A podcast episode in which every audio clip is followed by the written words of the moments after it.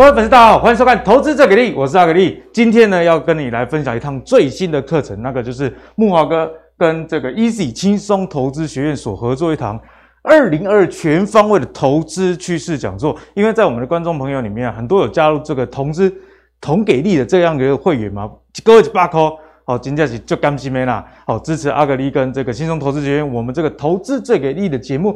但是也有很多朋友想要这个多花一点钱，哈，这对不对？好，为什么要多花钱呢？其实不是浪费，而是想要进一步的学习。诶，有没有一些？节目上没有提到的一些内容，那当然也不是我们尝试在节目上不讲，而是有时候啊，你一个观念你需要一个很完整的时间的论述。例如说，阿格力自己去年的产业展望一讲就讲了三个小时，对不对？那节目时间毕竟每一个人没有那么长啦。哦，那孟华哥是我们节目里面大家很喜欢的一个神拜哦，在股海这、真的是十几年的这个功力啊，去年。讲这个钢铁航运其实都领先在整个市场的上涨之前哦，所以今年二零二二在这么混乱的市场趋势下，你看它升息啊，有可能缩表，还有通膨哦，什么坏消息都来。那投资上到底要怎么做呢？以总监的角度，以大方向的格局，就是木华哥的一个强项哦。所以如果你对这堂课有兴趣的朋友，输入优惠码 Power 五百的话，二月十八以前哦就截止了哈、好不好？所以早买。不仅呢，这个享折扣哦，还可以第一时间就抢到位置，因为实体的讲座毕竟有一点限量哦，所以呢，大家把握机会。那连接就在影片说明栏下方，再请大家多加的把握啦。好，那回到我们的节目，今天一开始先跟大家聊的，就是我们刚刚讲的通膨，真的是做严重啊。还记得我们礼拜一的节目吗？那时候就有跟大家提到，哎，油价往上攻的这个几率真的是非常非常大。除了这个乌克兰跟俄罗斯的战争，可能。会促进这个油价以外，因为大家现在有这个预期嘛，哦，那全世界其实整个对原油的需求其实也是有增无减。那我们来看一下布兰特原油跟西德州原油，哦，目前啊最高都已经触及到九三跟九十四，哎，这个离每桶一百块已经 已经近在咫尺了，对不对？哦，所以这个通膨压力自然就来了。那通膨呢，不仅是油价而已啦，因为你油价涨等万物皆涨。今天也会跟大家分享，哎，有一些民生概念股。悄悄的在涨价，那在投资上有没有机会抓住这个通膨财？就是今天也会跟大家分享一个内容。好，那再来要跟大家说一声恭喜发财。为什么跟大家说恭喜发财呢？劳动基金啊，以前大概用刚刚讲，刚才不是赚什么钱了哈？去年赚四千五百亿哦，是四千五百亿。每个员工，如果你 average 来看，可以分到二点三万。不过呢。啊，阿格力还是要帮大家争取一下啊，就是这个获利数是四千五百亿，看起来是没卖，对不对？不过收益率九点六五趴，诶，这个零零五零去年也有二十趴左右哦，那零零五六也大概十十八趴左右哦，所以呢，是是不是干脆去买 ETF 就算了？我我自己一直在想这个问题啦哦，那如果当然能跟上整个大盘的报酬，我相信呐，大家从二点三万变成四点六万，一定是会更加开心的啊，对不对？好。那我们来回过头来看一下台股最近的状况哦。我们先看看外资好了，外资今天啊弄完呢一里杯一里杯一里杯，哦，连续啊三个交易日卖超了哦。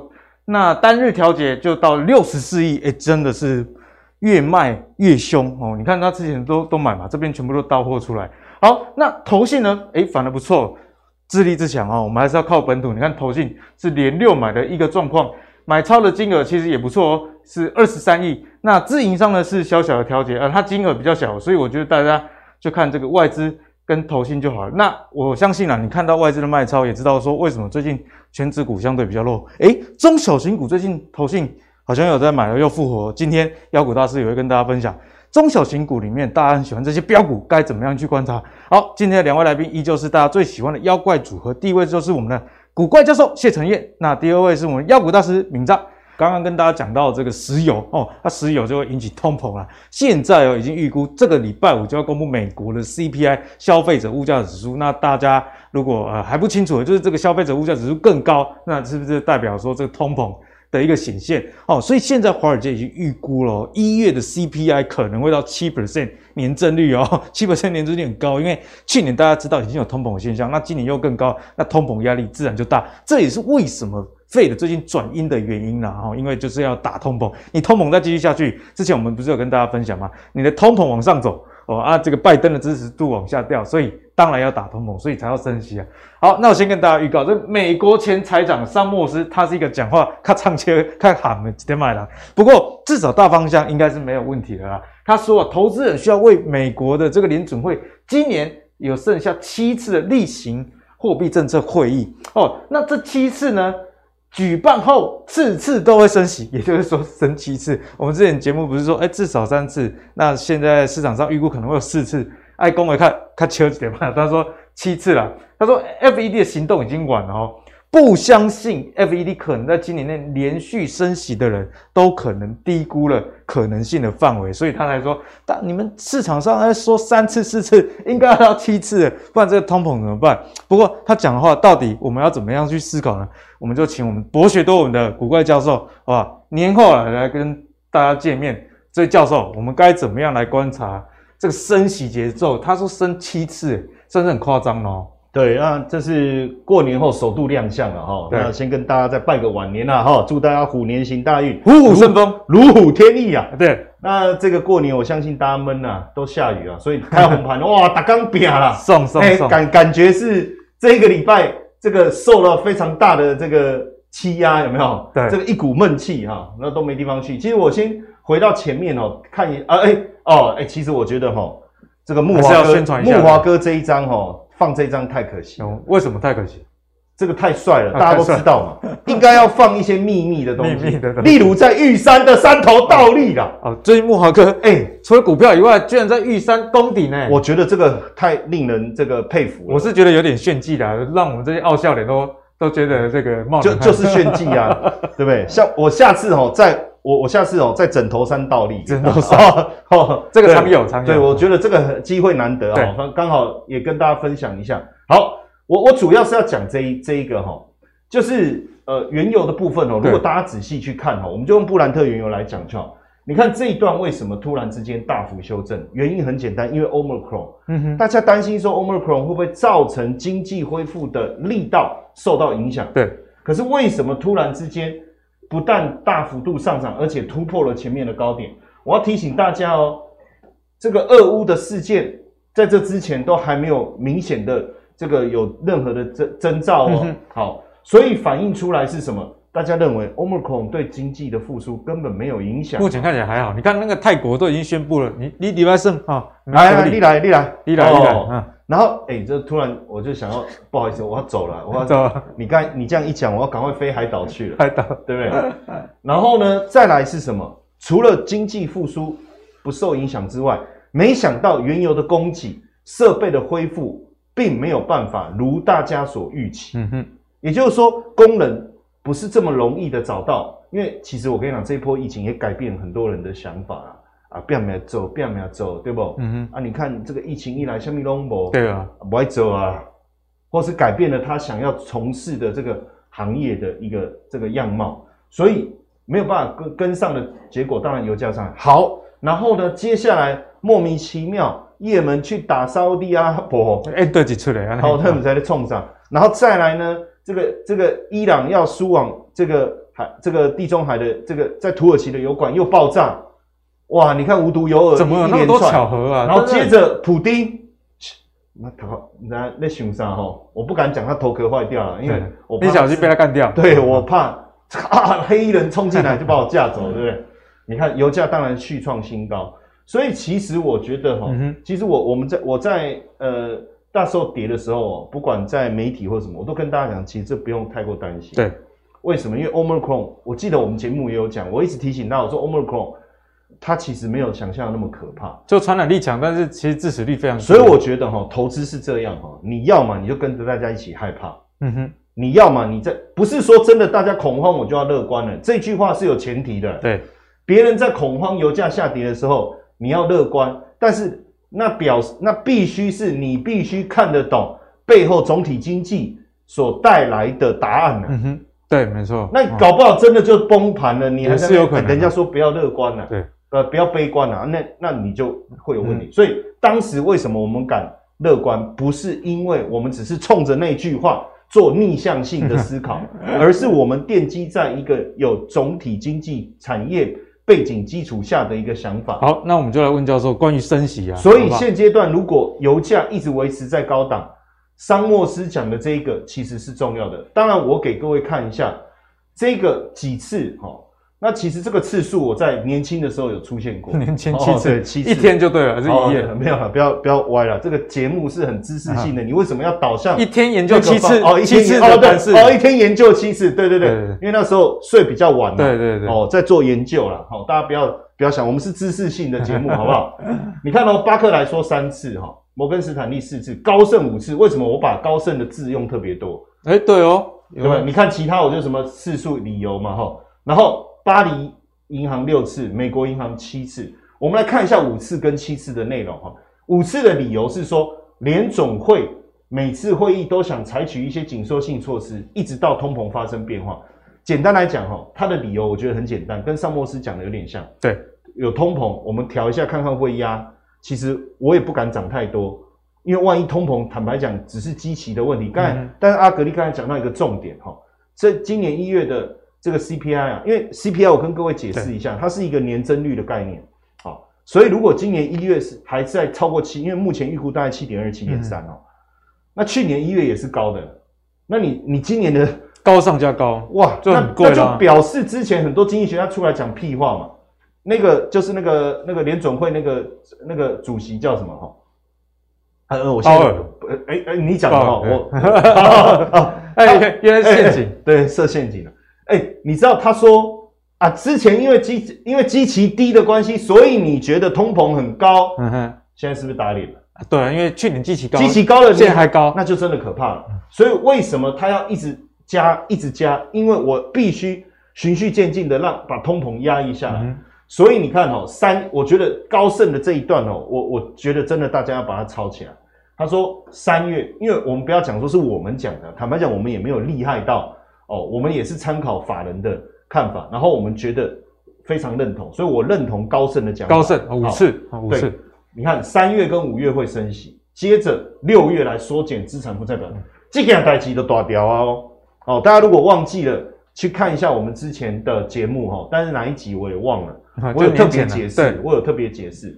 然后七月、九月、十二月，我觉得这个是合理的哈。来再度升息，所以到时候费方瑞是一点二五到一点五，这个压力是很大的。那当然六次啊都夹在中间，我们就看一下七次好了。美国银行讲哈，这句话其实跟桑莫斯的逻辑很像。他说，因为联总会严重落后通膨的现况，所以必须去追。那我要追的话，那可能就要追到七次。但基本上我的想法是啊，恭喜在五次七次茶还能败，难道真的压不下来吗？对不对？哦，那我如果配合缩减资产负债表，其实通膨应该是有办法有效的控制。嗯、对，所以在这个结果下，我认为五次的可能性很大。但问题是，当然真的升息的时候，已经没有那么可怕了。为什么？因为一月份要升息前。费半跌二十趴，刚好跟霸龙预测的数字是一样。其实最近我们有看到这公债值率往上走，但是美股没有之前那么严重。对，因为很简单嘛，第一次考不好的时候回去怕被骂嘛，嗯、啊，第二次考不好，爸爸也懒得骂。好，但是我觉得这大家习以为常。哎、欸，阿阿哥扣嘛，后了，好像，然后回去自己就就跪着跪进去嘛，自己跪，然后爸看啊，算了，你已经反映在股价上了。对，对，对，已经，那这是已经考不好，已经反映在膝盖上。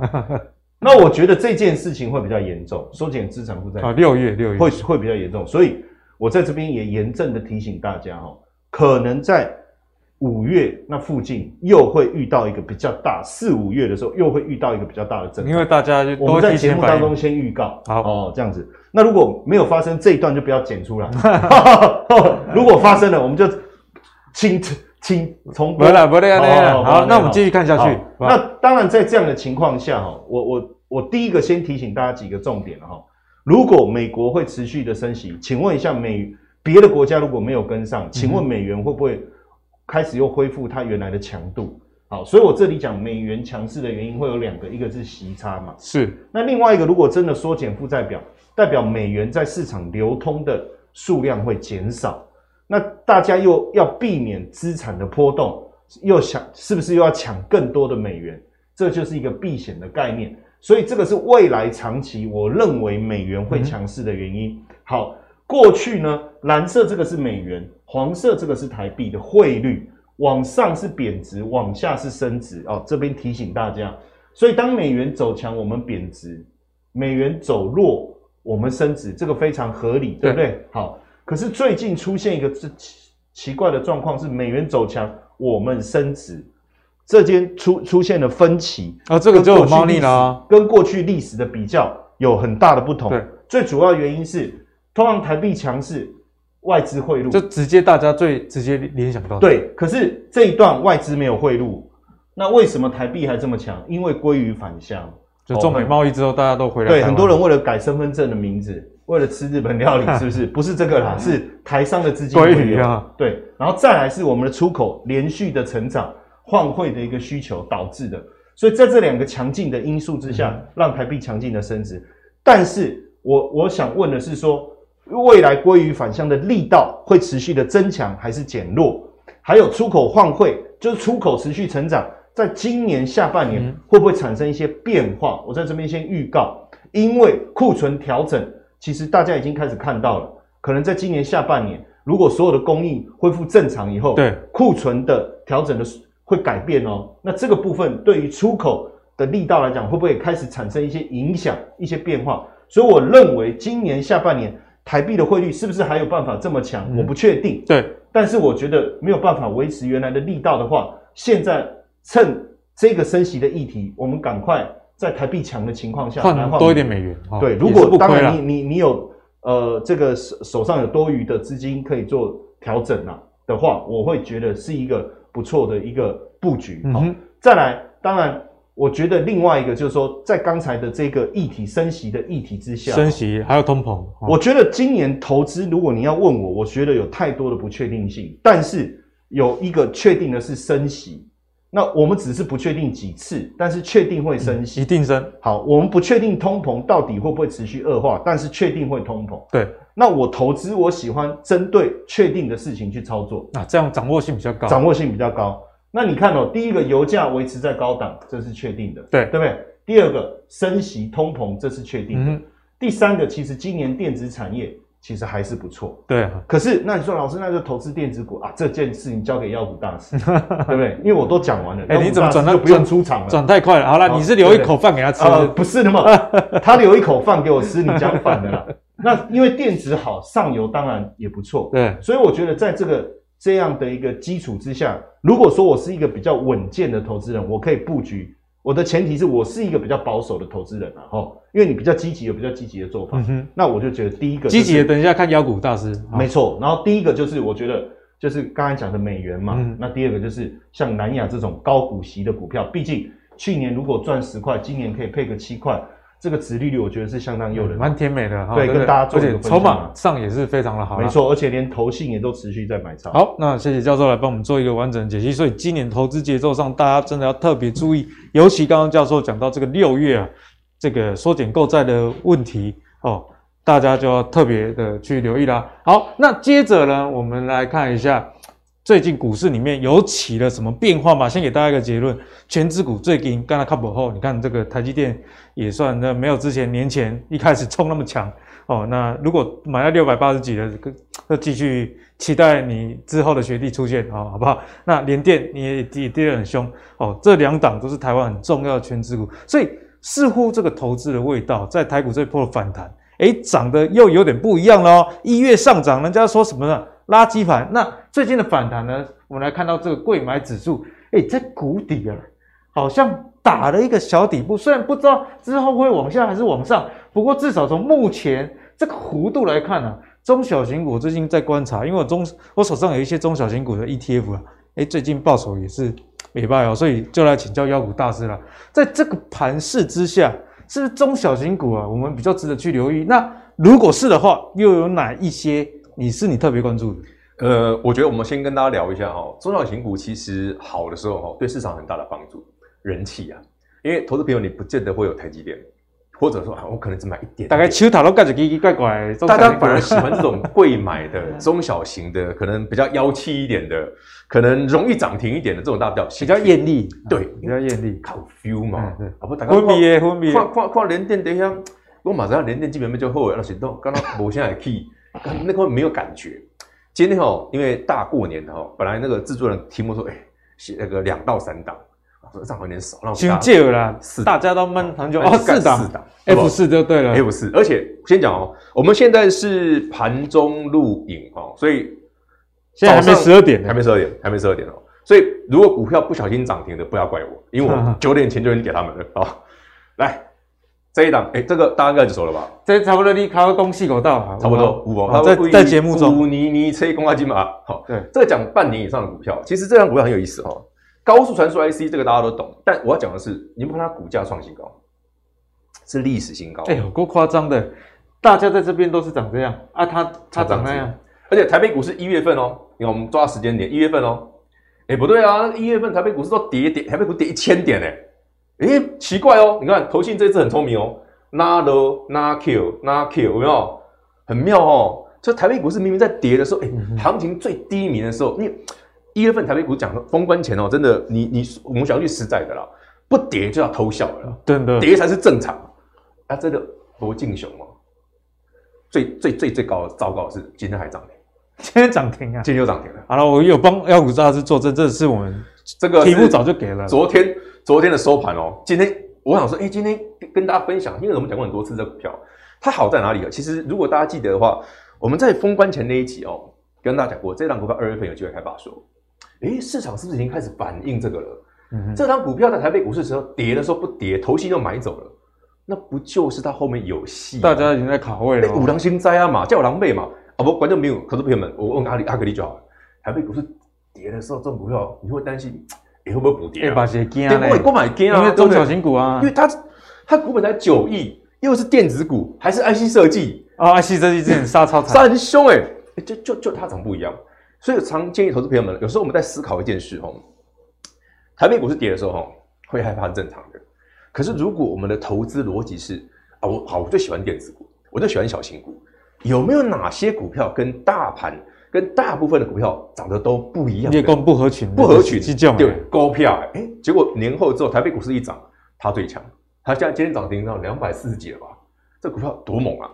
但是不是走这一档，台北股这一波恐怖的是很多种，对，毕竟这个创维哈，妖股大师跟大家讲很多次了，这算是一个事后见证，就不啊，所以我觉得事后见证，可能现在大家可能会觉得，哎，这个很老老讲这一档，虎年新呢，别新呢，别新呢，不要恭喜呢，全部都是新的。这个哈，大家可能不就不会注意到，有没有注意到这个？给他博 key 哦，你给他博 key 哦。好，伺服器受惠，为什么会讲金像店伺服器受惠？二零二二年哦，台北股市的电子股，如果你要投资电子股，对这个东西，伺服器很重要。哎，敏章跟我一样，我最近观察到这个 Amazon，它不是公布那财报嘛，之后大涨，其中一块就是它这个 AWS 对云端服务一百七十八亿的美元，去年啊年增四成。另外一个就是 AMD。AMD 也是这个东西，就是市场在猜哦，哎，我们是一直在讲元宇宙，元宇宙啊，可能是个很长线的题材，在这大家画山画水画很久，从土地画个金嘛，很多股票有的行，有的不行嘛。可是那元宇宙最需要什么？不管你元宇宙最后长什么样子，我们猜不到，但对伺服器的需求是必然的，基础建设。对，就是你一定要伺服器，你一定要 data center。好，那你要伺服器，你要 data center 啊，有些伺服器股票很贵呀、啊。咖啡丢，你看我们讲那个像铜箔基板类股的，是咖啡丢几能八块，也不是很好买。像台光电，丢啊，台光电联盟那么几能八块，哎，这个股票不贵呢，七百少块，股价相对比较和缓，而且它有趣地方哪里？同样的时间点，我觉得时间是个很重要的。台北股市在一月份是跌的，哎，它已经先来一段了，哦，所以海水退了才知道它有穿裤子。它对，就是台北股市明明先跌了。诶，他在一月份就先偷拉了，后来他有续跌，他被 K 回来。嗯，可以看一过年马上又拉上去了。这股票表示什么？市场哦，对于伺服器这一块的需求是认同的，而且金项链据我所知啊，今年这一块成长应该蛮大的。所以哈、哦，如果你对电子股不要太贵的股票有兴趣的，嗯、这一档要多留意。啊，当然啦，如果你说这个还是好像没有很厉害，再帮他补充。还有更厉害的，更厉害的，还有更厉害的。那、啊、你看在跟我直接讲最厉害的就好。来来来，这个叫欧胜磊哈，这个是我们老朋友志远啊。之前那个也有跟大家提过，那时候我记得股价不在这里了，在这里吧啦。对，一直是几把。这一波连电杀很凶嘛？哦，连电那些垮开哈，就就是很随位的感觉。可是你有没有想过，连电很烂，那为什么资源那么强？对啊，同集团他有这个这影片呢，啊，好死不死，我讲，今天又一根，今天就在这里了，今天它涨六趴，台北股今天又它涨六趴，你看这股票很很贼在哪里哦？给大家做个分享，我觉得有时候我们看股票哦，如果你对电子股有兴趣的，这一招你学起来。这里破季线对不对？对对吗？对，我们所有好朋友们，只要跟 David 一样，对不对？眼睛没有太太太有问题的，都看出来。对，我过了喇叭弄砸都这个破季线，啊，这破季线最低一个一个来看看，啊，这项没？哎，最惨的时候，投信投信买了，很这很神奇吧？所有。懂技术分析的这啊，嘿，季线又生命线，波浪猛灾，对不对？那个所有的新闻媒体啊，所有的专家都跟你讲，所有的教科书都说，嘿，破季线哈，嘿的，在高位的 O U K 啊挂了，啊，头先是傻的吗？他破季线是去捡，结果过完年之后喷涨停喷，这刚好捡到最低点，他刚好捡到低点，好贼啊，这很厉害。就是如果我们在思考同一件事哈，我们一般投资人不太扣公司，也可能比较没时间没机会。投信会扣公司，那投信会扣公司，他们常常会知道一些比较领先的资讯嘛。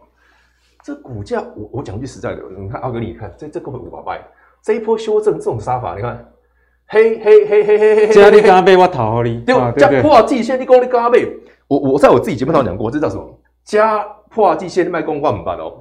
对不对？不要说投资本你不懂，可是破季线我看到的是啊，为什么投信买走了？啊，留又留下影线。对，所以说其实这个逻辑，你在一月份如果注意到类似的股票的，我相信二月份涨这种的表现都会很好。嗯、就是在最危险的时候，投信买是好。最后这一档，你绝对不认识的股票，但它超猛的。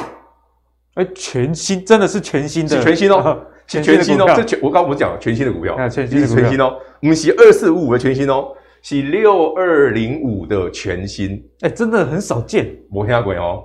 我来讲，全新这个我交和胜的，第那个涨停啊，哥涨停啊，嗯，啊，你让我们看下购买，我我先购啊，啊，是我们的错，我们应该就是早一点邀请你上，过年前要先买的，对。好了，这股票好玩在哪里？投信最近才买。一买就是买四百张，而且过去没有这种都没有都没有买盘。它最重要是什么？电动车啊，它是做电动车的哪一部分？电动车的关键零组件，所以说它其实就是它已经进入美国美系的电动车大厂的 Tier One 的部分了。所以说之前我们在聊过嘛，记不记得上一次我们有一集聊过？哎、欸，可能 Tesla 未来没有很好，嗯、可是 Tesla 可是电动车本本这整个产业是好的，整个趋势了。对，所以电动车往上的时候，如果你的你的厂商是 One 的。就是说，它已经进入一级厂的第一线的，第一线的，所以所有的电动大厂只要有需求，都有可能跟他合作，一起的 KJ。那这一件事也印证一件事哦，台北股市虽然今年二零二二年，大家会觉得升息呢，可能电子股不是那么容易操作，嗯、因为对科技股的风险是比较大的。可是我们刚刚讲了，哎，元宇宙的、伺服器的、电动车的。欸、其实很强，因为产业趋势其实还在成长。也就是说，如果我的股票的产业趋势是对的，升息年其实我也不用太担心。嗯，因为股票本质本质本质就很好。就电子股虽然是一个类股，但对子分类还子分类还是有。那好的那些股票，我反而可以趁着市场震荡的时候，哎，我等下进来公公司特别好。嗯哼，你就要学投信 EQQ，通常都会赚到大钱。给大家参考，这次一次给大家四档。那妖股大师刚刚的逻辑，阿格里也帮大家统整一下。反正这这些股票当破线的时候，观察一下有没有这个筹码反手买进。哦，那你平常其实这些就是要列入自选股了。就是我们要平常做功课，先把这些好的公司先列起来。那你就发现，哎，按那起牛的西尊啊，怎么有人偷买？那那个逻辑就有趣了，给大家参考。因为这个功课其实你就看投资最给力就好了。妖股大师一一个礼拜都来一次嘛，对，一次来个三只好了，假设三只，一个月有十二只哦。那下一个月如果是十二只，我就不信没有半只。对，而且你有像我们刚刚讲的，其实你有两档，其实之前讲过了。对啊，像创维跟智远，嗯哼，而且都是这一波大概半年左右都涨超过一倍。所以机能狼狼公上面狼冷他极细它，对啊，你不要去追钱，追不到，让钱来追让钱追你。好，所以平常自选股的这个选择加入，就看这个投资最给力啦。好，那接着我们继续考问妖股大师，让他帮来帮我们带更多的这个自选股的清单啊。这个族群就是在我们封关期间盛起五级那么衰啦，这个利空的冲击。那这个其实也影响到台股矽晶圆族群啊，包含像合金也下跌，那个就是环球金啊。要并这个德国的世创破局了，因为现在各国政府已经发现，哎，别赛哦，够您台湾规划旁边一哦，关怎么胜啊？其实环球金如果并成功，它要拼世界第一耶。对，所以呢，啊、当然不能让你们日本跟台湾亚洲人拿过了。好，他那他们之前呢，这个千亿的并购案失败之后，现在其实就把资金转回来了哈，资金。啊，我买不掉，哈啊，我的、嗯、我不了，我就来，啊、我就来扩厂，啊，你不要买，我跟你拼啊，哈，二零二到二零二四要花一千亿的台币哦，用新厂的扩建，哦，所以呢，市场上其实也有担心啊，说这个千亿的扩建会不会让供不应求的情况提前结束？不过我先跟大家讲我自己的看法，我觉得阿阿比较紧啊，扩厂 还需要时间，对，我今麦要 key，呃，key 几个千不是今年两年三年要来对啊，啊，所以在这个情况下。这个族群，不管是环球金啊，还是他妈妈中美金，对，最近能抬高做差美。好，那这个时候我们该怎么看？因为很多朋友其实也很喜欢这些公司。其实这我先讲哈，如我我的看法跟阿格力很像，就是说这些公司其实基本上矽晶圆的族群是没有太大问题的。其实它的长长线的成长趋势是蛮蛮稳定的。尤其像环球金这种，其实大家有长期在观察环球晶，就觉得它这家公司真的太厉害了。环球金其实是从一百两百块涨上来的公司，而且它是每一年哦都是稳定向上。它从全球大概第五大已经拼到全球前三了，那是靠着不断的并购，因为吃产能嘛。因为其实这个市场，尤其是这种晶圆相关的公司，哈，真的有一种现象，就大涨很大，就类似台积电这种逻辑。好了，环球金既然这一波杀这么凶，它到底是挂掉了还是机会？我们今天要讲这件事。嗯、我们假设我们都不懂这些东西的基本面有多好，好，我们不去探讨这些问题，我们单纯从一个逻辑就好了。如果细晶圆是个长多，那这里应该会是个有机会的地方嘛？可是我怎么知道它到底现在可以买还是不可以买？啊，这个艺术就在这里。对啊，我破季线嘛，金价就爆了呀。然后呢，并购过失败嘛，再来一根嘛，更丑了。然后它一挂对的什么合金、中美金啦，什么台盛科专豆，我这个也跨靠哎，对不对？让人有的随过个年怎么会 K 到这样子？人家台北股市连三红啊，挂够赔那谁啊呢？可是回头想想。环球金长这样子的时候，我要用什么方法去猜、去判断它到底行还是不行？跨线型跨不出来，你然后基本面公单恭喜长多长这样子，你也不一定会信，对不对？惊嘛惊，惊嘛惊死。好，有一招就简单嘞。环球金哦，你不要去看中美金，因为他们两个走势会一样。嗯，就是说环球金跟中美金是一，就是母母子关系嘛。环球金线性涨上，你去 key 那个五四八三的中美金，你打进去看看，线性涨一模一样嘛，就差不多长这样，它就没有比较性。嗯哼，你去看合金，你去看合金，为什么说看合金？如果合金在这里先打底的话，就是说环球金并购失败这件事是环球金或者是中美金会影响最大，合金的影响性一定相对小。所以你看合金后来，哎、欸、哎、欸，它就没有啥，似乎有打底的味道，股价已经。对，好几天都在这里，所以未来这几天，你看中小型电子股在转强，它也算中小型电子股啊。它会不会在未来几个交易日突然来一段？如果它这一段是涨上去的，那这个一定没有问题。嗯哼。那今天台北股市现在现在快十二点，它已经先来一根红棒了。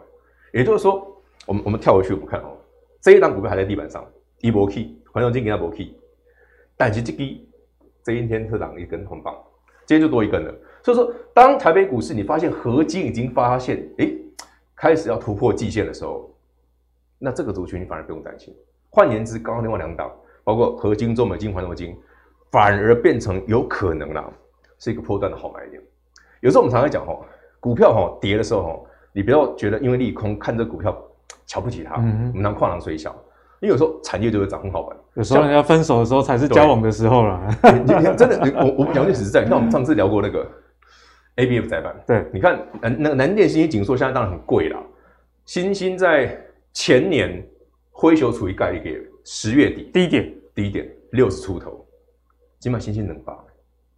哎，准打这规划呢？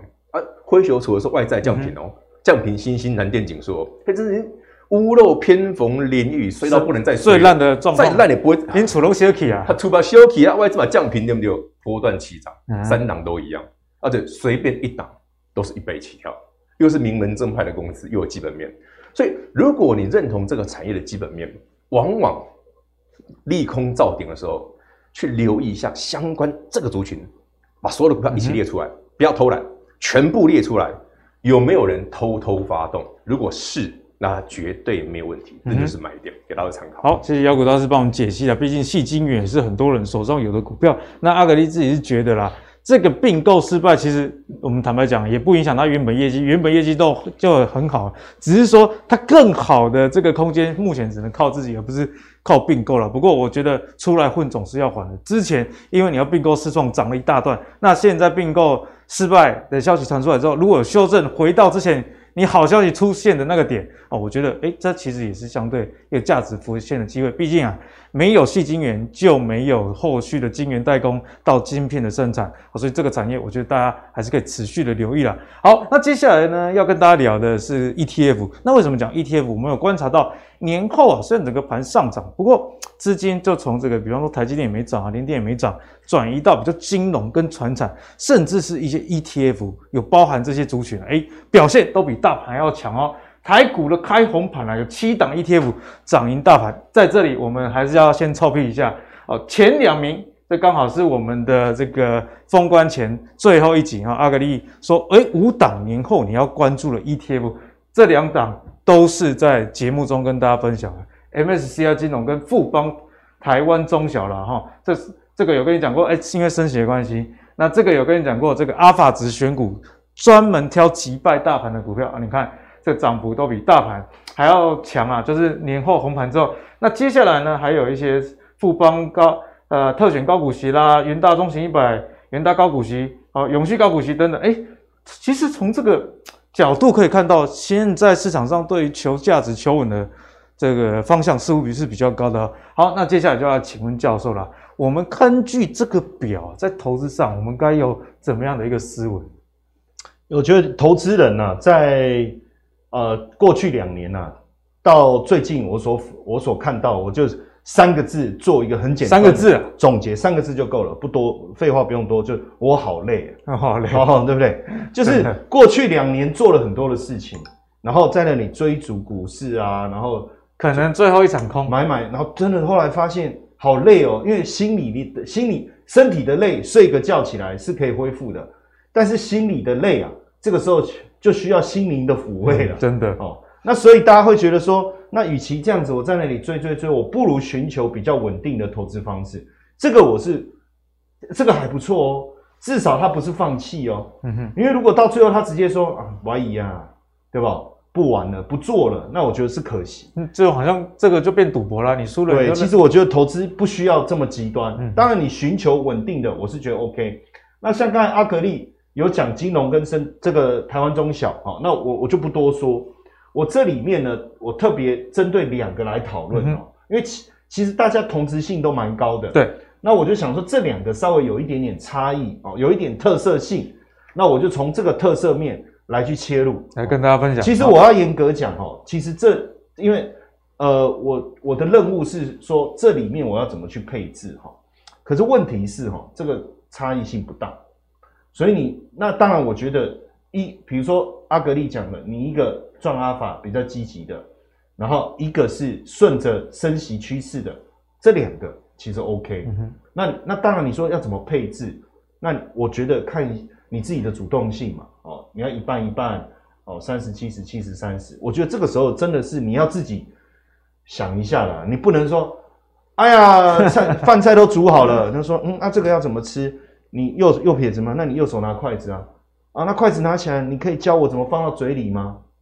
对不对？巴瑞，对不对？巨婴啊，巨婴。我觉得最后一里路啊，有时候你要靠你自己走了，所以怎么配？我觉得很简单，你什么？你说我完全没有想法，那你就一半一半，嗯哼，好。那当然，这个属于比较稳健的，你可以看你是要不要做一个更换哦，你就自己选择。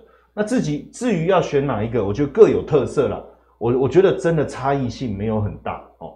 但是我特别针对这两个，是因为它里面有一些细节不一样。好，我们再来看一下。好，比如说这个高股息三十呢，其实你注意，我先跟各位讲哈，他们两个选股的策略我先不细谈了，因为那个太花时间，而且这之前我们节目都讲过。对。但是我们从里面你看哦，像富邦，它是金，我们不要讲个股，我们讲产业好了。你看金融股有没有？都都都有。好，而且这个金融相对比较多一点，有没有？好，前几名几乎都金融啊。然后这边呢，你看它有南亚，这是呃塑塑化类股，哎，这里有个台塑，哎，也是有啊，哦，就有点像了哈。然后华硕有没有？这里是不是有个华硕？对，这个是中什么？哦，中钢。中好，中钢它好像就没有了，对不对？然后呢，在航运、惠阳，哎，它这里没有。好，友达、群创，它这里没有。所以很明显的，它这里名字就已经告诉我们了，殖利率高，但是波动比较小的才会被留下来。嗯哼。哦，所以可能跟这里它并没有讨论的是波动的问题，也就是说，我只要殖利率够好，我就我就选，我就会纳进来。所以这两个稍微有点差异。所以呢，从这里我们已经得到一个很重要的结论了。基本上，我会我们会选这种 ETF，都是喜欢比较好的这个配息的。嗯。哦，但是如果说我的这个呃心这个心脏的耐受度比较没有那么大，那我觉得右边，对，因为它波动比较小。那我觉得说，我喜欢我有那么一点点保守，但是又偶尔又想要嗨一下 哦。我想穿比基尼，好像是这边，又有点害羞，那你就还是穿比基尼，啊、然后外面再穿一件外套，呵 呵就是我害羞，但是我又想要展现，我想要洗。但是我又希望有有时候有点惊喜，你，又对，就偶尔来点 surprise 哦。那那我觉得这左边这一边是不错的。嗯、那因为呢，加上它会比较积极，在这个四月、七月、十二月，大家还有印象去换股。那所以等于在保守中会再安排一点点的情趣，special，哎，special，安内西北拜哦。那这个是可能就完全毫无情趣可言了哈。嗯那但是呢，生活不就是追求一种稳定吗？是啊，那你以为你到这边得几降啦？不是，我觉得都 OK 啊，这不是我嘛？教授讲就是你个性，如果我是说你的个性，你不要问我，因为我的个性一点是这太 over 了嘛，太 over 都都不适合。不是这个，其实我们都会都有配置，但是。我的意思是说，你要去看你自己对生活的需求，对哦，这样子，OK。你也别暗时弄弄被困在起的是这种，对。啊，如果你想要睡到一半被人家踢起来，哦，按这个可以一下，就 一起上枕头山的，就这种哦，枕头山。我们是知识性的节目，好不好？真的，请主持人不要老是把来宾带往另外一个。没有，我只有对你会这样子。哦，是是是，好，所以是我的问题。对对对，所以这样大家理解哈，就是因为我相信很多我们的呃粉丝，大家一直在讲啊，每次你们都列一堆。啊，说实在的，啊，要选哪一个？对，我跟大家讲，真的没有差太多。坦白讲，你二点二跟二点一闹差完，对了，是啊，二点一跟二点零闹差完，对。重点至少不是说别人在涨，它在跌嘛，好。但是问题是，你要有一点点个性的差异性，我把它特别点出来。那其他这个差异性真的比较小，我觉得我也很难去把它的特点描述出来。嗯、所以在这个地方，除了这个阿格力讲过的金融跟这个台湾中小之外，哈，这两个我就让大家特别理解。对，就如果要有点惊喜的高息三十，对，那如果要低波动，因为真的求稳呐，就很清楚了，真的很稳。而且包括金融的也有，包括其他产业，像我特别坦白讲哦，呃，我我跟大家讲哦，有时候是这样，求稳的有，求激刺激的也有，你就另外就一个比例的问题了，比例的问题。所以大家鸡尾酒要怎么调，就看自己。没错，没错，好。好，那我们刚刚讲完这个高息的选择，比较刺激的跟比较温和的之后，接下来要跟大家来聊就是通膨这个议题。哎，最近哦，我看了几个新闻，教授我们来看啊，就是通膨 hold 不住了，三大民生用品都要调涨哦。哦，永丰时就已经证实了，卫生纸品牌它旗下的预计在二月下旬涨价涨这个八到二十趴不等啊。哦，那尿布也要涨了。哦，看到这个消息真的是。没关系，我我有一个习惯，我家的卫生纸我算一算，看到涨价的新闻算一算，大概有一百包以上。因为我那个柜子收纳，我是一个很少买东西的人。我装潢完想说这个收纳啊，那菠菜，我就全部给他买卫生纸，然后这个尿布也买了好几箱啊，哦，所以算是有一点赚到利差。不过如果我们从投资上来看，现在尿布、卫生纸，甚至连清洁用品，说要涨五到二十趴不等啊，投资上我们有没有机会抓住这个通膨财？其实我是没有买过卫生纸，我不知道为什么。但是但是，你把卫生纸对吧？不是，因为我们办公室的卫生纸太多了，因为加油就可以换卫生纸啊。对对对，会送。那而且有的，而且我这个人是这样，我加油什么都不送的，我绝对不会去那里加。你紧接着精打细。然后呢，加油送那种纸盒的卫生纸，我也不去。纸盒的也不要这么，我也不去。有的加油站是累积点数以后，它可以送那种真正扎实一包一包的那一种。我都去那里加。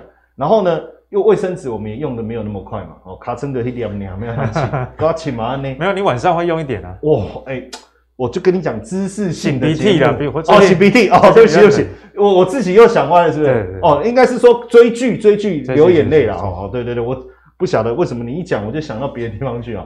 那我也累积很多卫生纸哦。但是有一个点我还是想不透，我请阿格力也帮我开示一下，为什么会没有蛋？他 什么没有蛋？就是为什么会缺蛋？我也不知道，我会一直搞不清楚这个鸡又没死。对，对，然后你知道吗？我我前呃前几天去 Seven 一看啊，天哪，那个茶他既然茶叶蛋，现在他他就换一个梗啊，什么什么什么什么什么所长还是什么之类的，所长茶叶蛋哦之类的，他就换一个名字。所长茶叶蛋算有名的了，然后就变十八块了。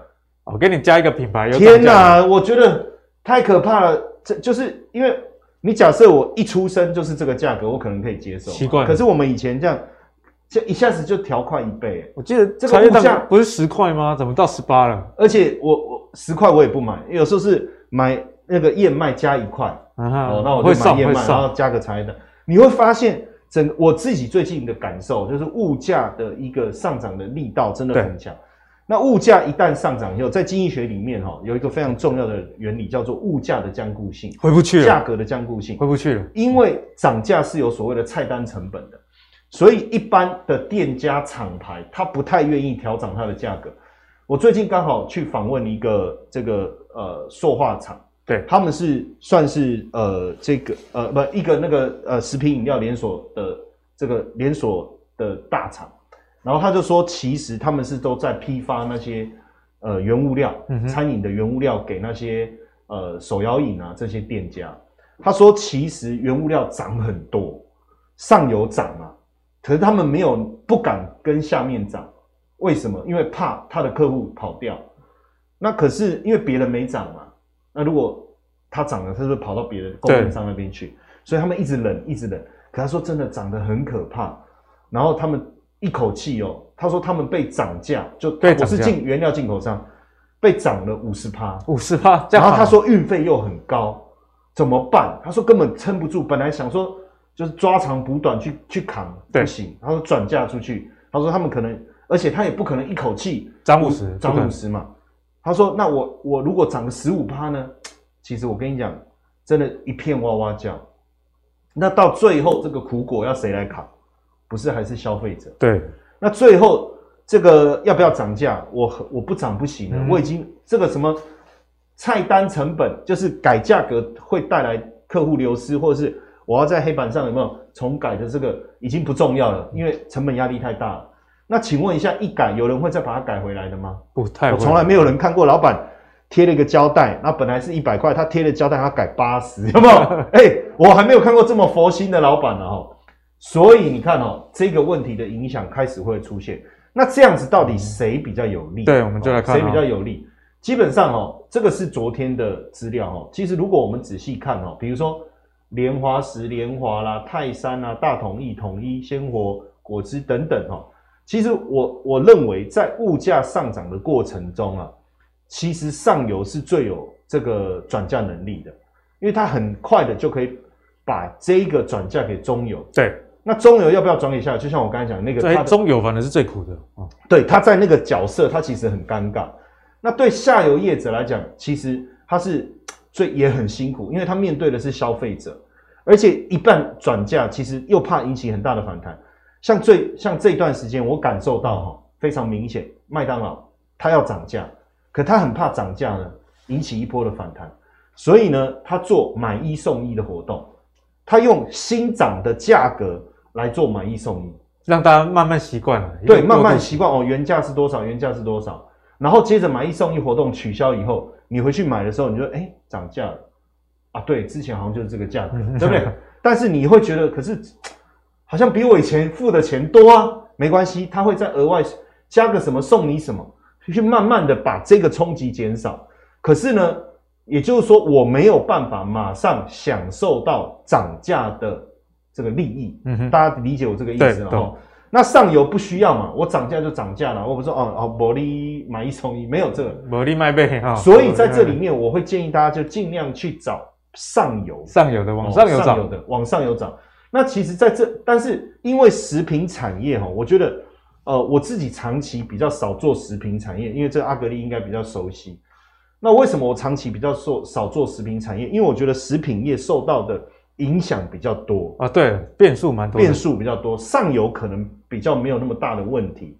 哦，那当然，我就我我的个性就会觉得说一兼二顾了哈，嗯、就是说呃，蒙拉甘这个哈，那你不要觉得我是脚踏两条船哦，但是我觉得说我做食品类股可不可以顺便顾到电子产业啊？顾电，哎呦，哎哎啊，这教的厉害啊！你搞碳纤加油啊，被卫星做了，啊，被食品加油，跟被卫星做，就是这种个性，啊、就是喜欢。这边啊，顺便然后对不对？精打细算，精打细算。所以呢，这个我这里呢，我就特别想要分享联华这一个。联华，那联华呢？你看线图，我觉得，我觉得第一个基本面其实食品股的基本面都没有落差很大了哦，大概都是其实在去年整个第一季、第二季获利上来，第三季稍微掉一点点。那因为第四季的数字我们还不知道。但整体来讲，近期的营收的表现也都还不错。对，大概几乎食品股都是这样，所以我觉得，然后呃，从我们刚才前面所看到的，像本益比啊，这里对不起，刚才没有讲到这一块哈，其实也都不会很高，所以整体来讲哈，我觉得呃都还 OK。所以要选的时候，对我来讲也有一点困难。那我当然我就想说，哎，那我能不能跨？那为什么联华大家会说跨？它其实是简简单讲是面粉。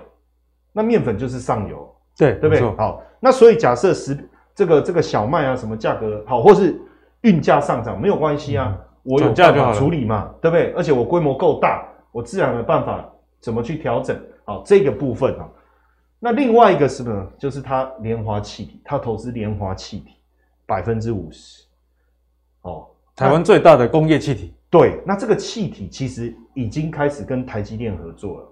哦，就是气化的部分哦，然后变成水，那我就可以整个这个我们讲整个环保的过程做到非常好的一个。所以也有卖吃的，那也供应这个电子厂，哎，是不是？这就叫跨领域斜杠斜杠，对，斜杠斜杠，而且这个斜杠还蛮斜的。我我印象中就是。气体的部分好像比他卖面粉赚的还要多了。对，这其实这是重点 哦。对对对，所以很多人会觉得说，哎呀，不是，其实我会以这个角度啦。嗯。那因为毕竟目前的这种所谓环保的这种趋势，加上台积电扩厂的一个状态，我相信它旗下的这个莲花气体是相当受惠的。嗯、所以我等于横跨两个概念哦。那线图也不错，大家可以追踪参考看看。那再来呢？当然，刚才讲到纸，就一定要谈造纸啊！大家还记不记得，在农历年前，我曾经稍微秀一下我的额外的专长哦。我跟大家讲，农历二月、三月啊，对啊，你那时候还帮大家解解盘呢，呃，不是不是大解大盘哦，是解解小盘。星象星象，农历二月、三月是属木嘛？我我有没有记不记得我跟大家讲？那请问一下，造纸是属什么？属木啊，就是属木啊，木头来的。哎呀！所以啊，天时地利，我常讲天时地利人和。那他都啊后，有时候想一想，哎、欸，他都啊后，只是弄巧、欸，很奇怪。对，那结果弄巧成真了。你看，二农历呃，就是我们说农历二三月属木嘛，对不对？那我也跟大家讲，它不会那个月才发动嘛，它往往会提早就开始有这些迹象嘛。哈，好，那农历二三月属木，造纸是属于木。当然，这个我我就是。好玩兜一下啦，但是实物上确实，现在原物料的需求，对。哦，纸类的这些纸浆啊，各方面的一个上涨也带动上来，就好像有一种巧合，又有一种有趣，好像又有一点道理。嗯、哼。但基本上也提也跟大家分享我们当时聊，所以至少我觉得两个月的行情应该跑不掉。两个月。哦，你跟你讲哎哦，我之后检验，熊博两个月的行情招尾期了哈。那因为至少有这个天时的这个。这个加持嘛，那地利就是我讲产业的部分，也确实这样的一个需求面。但是我在看这个，因为纸类也是过去在台股产业当中比较冷的一个区块，蛮冷的。去年有涨一段啊，在之前其实，而且它的一段真的就一段，真的 一下下。哎，我们这个是一段的，人家是一波段，它是一段，连波都省略了哦。那所以大家对纸类的股票一般来讲啊，就是追价的意愿比较低了，嗯、确实追价意愿比较低。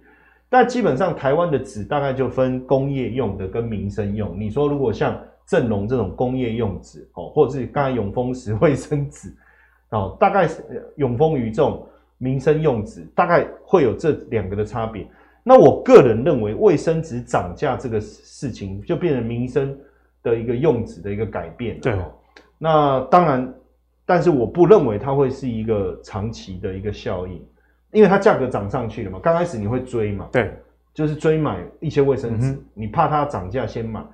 可是涨了以后就比较没有那个持续性，你就上厕所的时候看着旁边一堆卫生纸，然后这岂不是七个档？没有，我现在都用免治的。对，然后擦到都皮都破了，对不对？卫生纸还没用完。但是工业用纸，我觉得是一个常态性不断在使用。就比方说纸箱宅配，对，你看纸箱啦、宅配啦，尤其是其实我觉得哈，疫情改变了大家的购物方式哦。很多人认为疫后会恢复正常，我跟各位讲不会，不会，因为你以前不愿意在网络上购物的人。其实，在疫情过后，你享受到线上购物的这种好处跟乐趣之后，方便了。你为什么还要去外面？像我以前不太使用 Uber Eats，我就想说逼自己出去走走买东西。对，现在已经不想走，现在都逼那个那个外送员自己走。哎、欸，什么逼？哦、我有付钱，哦、有付钱，有付钱，我就把他逼走。其实我觉得会改变啊。那所以这个工业用纸的部分，我反而觉得它它的成长性。嗯跟未来长期的需求，以及在这一波原物料上涨过程中会比较受惠、嗯、哦，所以大家一直看我箭头在那，对不对？哎、欸，可是实际上我是正龙，正 我哎哎，这样子有一个好处，你知道吗？怎么？如果到时候是华子的话，我说我我有没有暗示过大家？哦，龙列威，龙外威，哎，股价也整理了一阵子。对，其实我就讲说，今年哦，农历年过后啊，我觉得大家其实可以可以留意一下，就是说。农历年前的节奏跟年后的节奏会不一样，差很多。因为农历年后啊，几个重点啊，第一个是原物料价格上涨所带来的环境的变化，第二个是升息所带来对股票估值的想法，所以我觉得会开始偏向走向什么产业、产业跟价值型两个一起去，嗯，去主导。产业要对，然后股价也不能太高。对，就是第一个。我的产业的方向主轴是不是真的产生了改变？嗯哼。第二个是价值型的概念。那其实我们刚才讲的联华也好，或者是正隆也好，其实确实符合产业开始产生变化，而且价值型哦。因为如果我们去看他们的本益比，这个这这里比较不整齐，对不对？但是正隆确实本益比是最低的，是最低的，最低的。那整个线图来看也相对的一个稳定，所以我觉得今年在操作上，大家可能也要开始去思考。你要跟着做一些些转变。嗯哼，好，那谢谢教授帮我们做这个最后精彩的解析。那